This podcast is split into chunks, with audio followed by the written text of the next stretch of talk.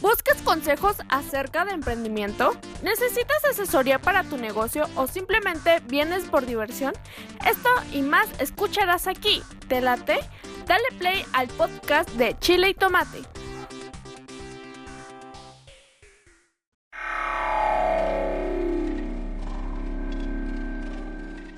¿Quieres darte a conocer como músico o a tu banda? SR9 Music, estudio de grabación, producciones musicales, videos, distribución digital en todas las plataformas, registro de canciones y nombre artístico. Eso y más en una sola compañía. Revolución Social 122 Poniente, Colonia El Tecolote, 210 3553. SR9 Music.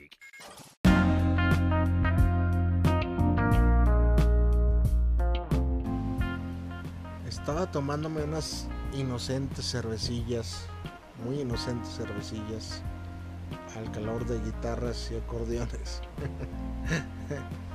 este, bueno, no tan, no tan inocentes y, no tan distraídas. Entonces tú sabes, tú sabes las pláticas que a veces salen de, de las gargantas que han sido este, remojadas y bien atribuidas de licor. Me pongo poético para dar paso a lo siguiente. Estamos ya en una plática de borrachos, de borrachos, pues porque todos estamos ya medio tomadones, unos con whisky, otros con cerveza, otros con otras sustancias. Bien chingona la plática, muy amena. Y de esas pláticas que se entrelazan y, y de la mano van para una cosa y para otra y de una cosa a otra. Empezamos hablando de, de muchas, muchas cosas y acabamos hablando de... No sé ni cómo se llegó a lo que se llegó.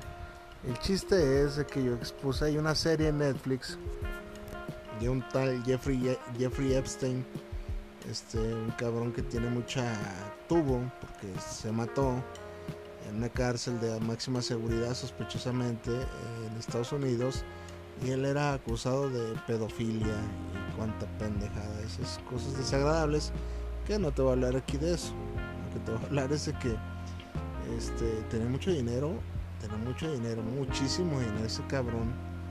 Entonces, entonces estamos hablando de, de por qué tenía esos gustos tan particulares con, los, con las menores de edad. Entonces uno dice, ah, pues es que te enfadas de probar de todo. Es que no, es que este, con dinero te sientes poderoso. Y, cada quien expresaba su punto de vista válido, validero. Entonces, este, nos fuimos ya más a fondo a otro, otro tema. Como siempre, las pláticas de borrachos sí son.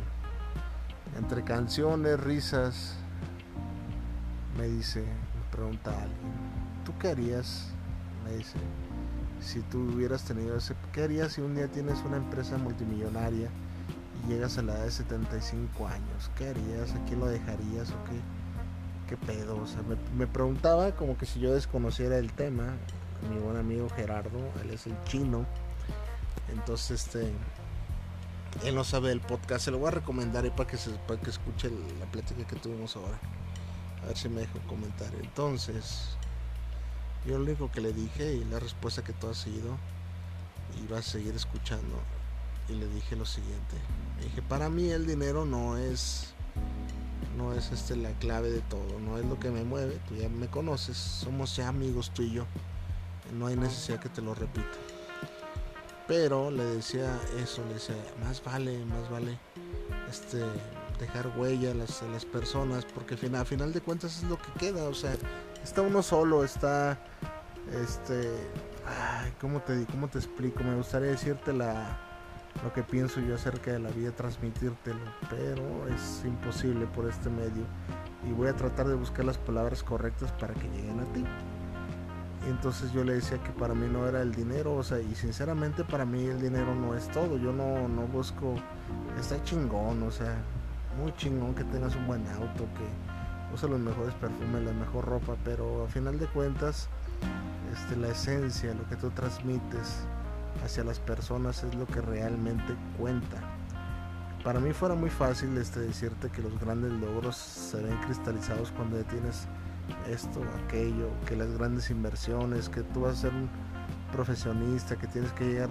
Y eso tú ya lo sabes. No te quiero bromar con eso. Son, son cosas que todos, todos anhelamos. Entonces, aquí le vamos a, ver, a el lado humano de las, de las empresas. Entonces me decía, ¿qué harías?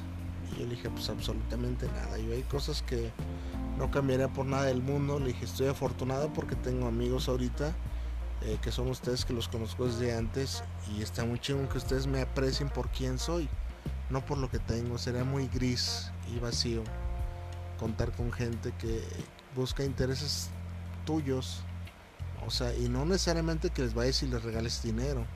Imagínate nada más que estés en una fiesta y hay un chorro de gente que estén buscando acercarte a ti, acercarse a ti para que les des una oportunidad, para que les financies algo. Y, pues eso es como negocios. O sea, está chido tener la parte personal, ese núcleo al que poca gente tiene acceso y que es tuyo, nada más, y que ves la gente que es auténtica, que te sigue a ti por quien eres, por las ideas que emana tu cerebro, este, las bromas, las bromas que tú dices y la gente les arrancas una sonrisa auténtica. Esa es la gente que vale la pena, la que tiene que estar contigo así no tengas un peso o tengas 100 millones de dólares. Este, más vale un amigo que un peso en el bolsillo y eso es muy cierto.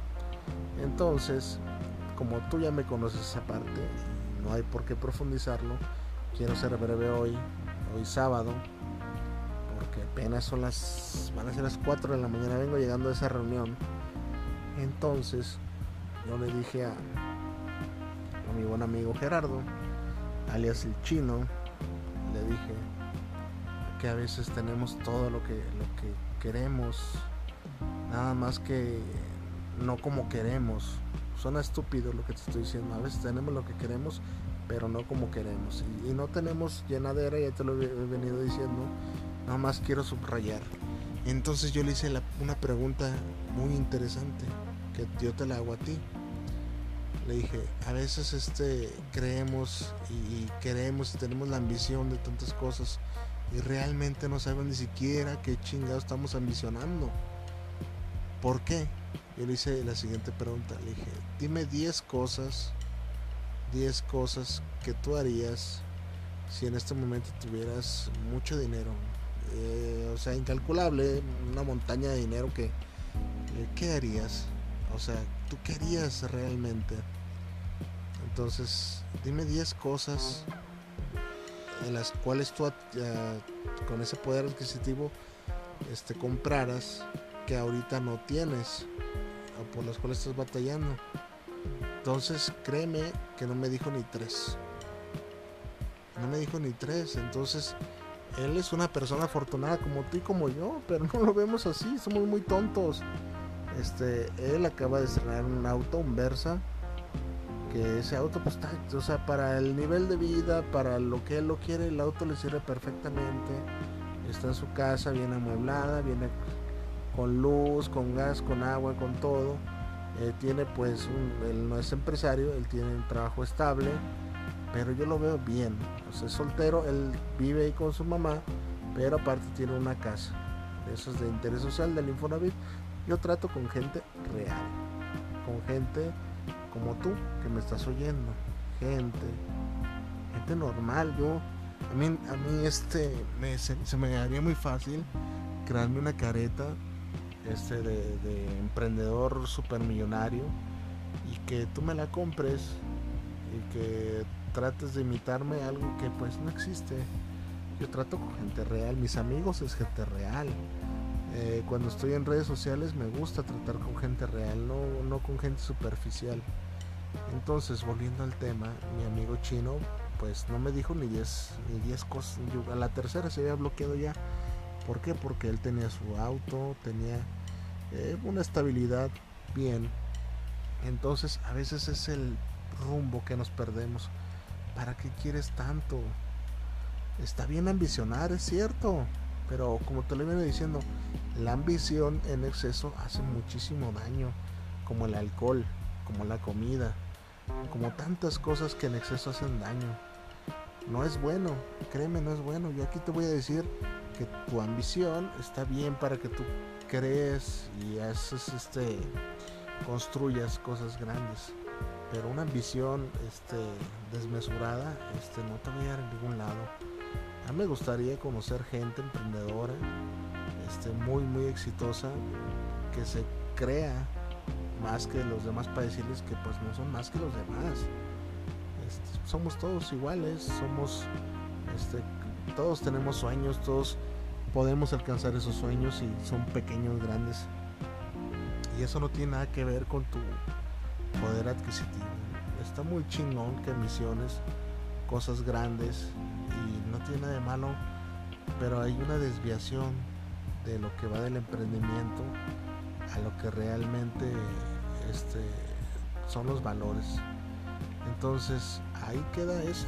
Esa plática estuvo muy interesante. Dije, yo se les quiero compartir a, a mi audiencia. ¿Por qué? Porque se me hace muy, muy cierta. No me dio ni siquiera al cuarto ejemplo se empezó ya de pues claro y la demás gente también no, no sabían qué decir porque realmente no sabemos a veces lo que queremos está muy chingón ambicionar pero también está muy chingón valorar la gente y las cosas que tenemos ahorita hay que empezar primero por eso por valorar lo que tenemos a veces le quitamos el mérito a nuestros pequeños logros y decimos, no, es que yo quiero más y esto ya no me sirve. No, si te sirve, valóralo, saborealo, saborealo. Hay una teoría, una teoría que tal vez te va a sonar muy estúpida y tal vez vas a, decir, no, pues yo ya no voy a seguir a, ya no voy a seguir escuchando a Joel Herrera y el chile y el tomate eh, porque dice puras estupideces.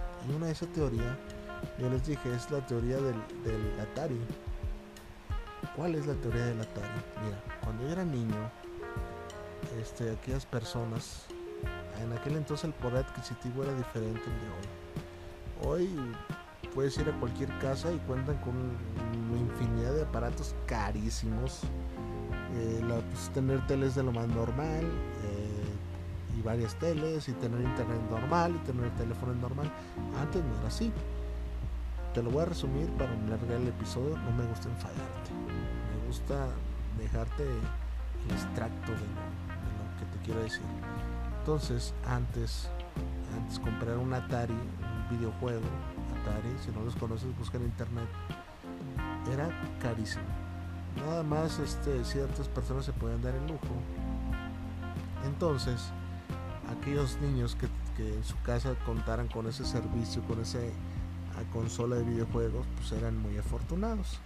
Pues había niños aquí en mi barrio que se, podían, eh, se ponían a jugar su, Atari, que habían tenido oportunidad de tener padres consentidores que se los hacían llegar, se ponían a jugar y habíamos, porque me incluyó niños que desde la ventana veíamos como alguien jugaba o, o nos invitaban nada más para ver jugar y con la suerte de que jugáramos un poquitín el Atari o el Nintendo también me tocó, como no. Pues yo, yo sí alcancé a tener Nintendo, Atari no. Eh, el Nintendo, entonces este era muy raro. Era muy raro, pero ¿qué pasaba? ¿Qué pasaba cuando en nuestras casas nos daban ese pequeño privilegio, ese lujo de tener un aparato de esos? ¿Sabes qué es lo que pasaba? No lo valorábamos. Nos aburría el tiempo. De primero, pues estábamos juegue, que juegue, que juegue y queríamos estar pegados ahí y al tiempo nos aburría. Y así pasa, te puesto, los que tienen Xbox, un PlayStation 4. Eh, me ves así de ruco, pero conozco, como no. Entonces así pasa, dejas de valorarlo porque ya lo tienes en tu casa. Ya lo tienes seguro y, pues está chido, pero ahora vamos por la, la consola de la siguiente generación. Entonces le, le empiezas a dar este a perderle sentido a las cosas. Y con eso pasa, esa es la teoría del Atari pero aplican todo. Eh, ahorita, este era, antes era un pedo, este, si tenés una cámara, no tenía todo el mundo acceso a una cámara fotográfica y era ir a sacar el rollo, era un desmadre tomar fotos. Entonces ahorita tienes tu celular, toma las fotos y no lo valoras. Tienes una cámara de video en tu celular y ya es tan común para ti que no lo valoras.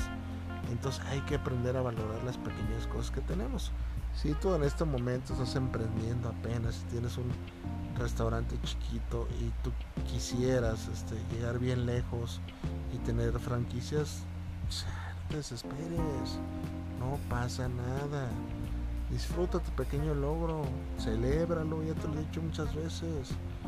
Está muy chingón que te quieras sentir el Bill Gates de los negocios del emprendimiento de alimentos, pero no pasa nada si en este momento tu restaurante está pequeñito o si tienes apenas un puesto de tacos o si apenas estás vendiendo pulseras o en lo que estás emprendiendo. No te preocupes, no pienses en cosas que ahorita es absurdo pensarlas.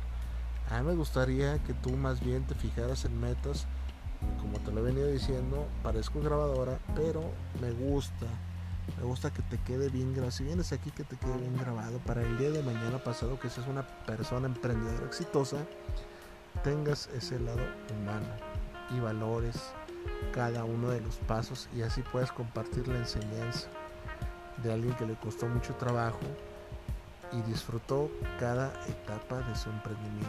Grábatelo bien, grábatelo bien porque esto que yo te digo, insisto, puedes buscarlo con un chorro de influencers, con un chorro de youtubers, no lo vas a hallar, nadie te lo va a decir. Todos te van a hablar de crecimiento exponencial y supera tus ventas y vende por internet y no nadie te va a decir el lado humano del emprendimiento.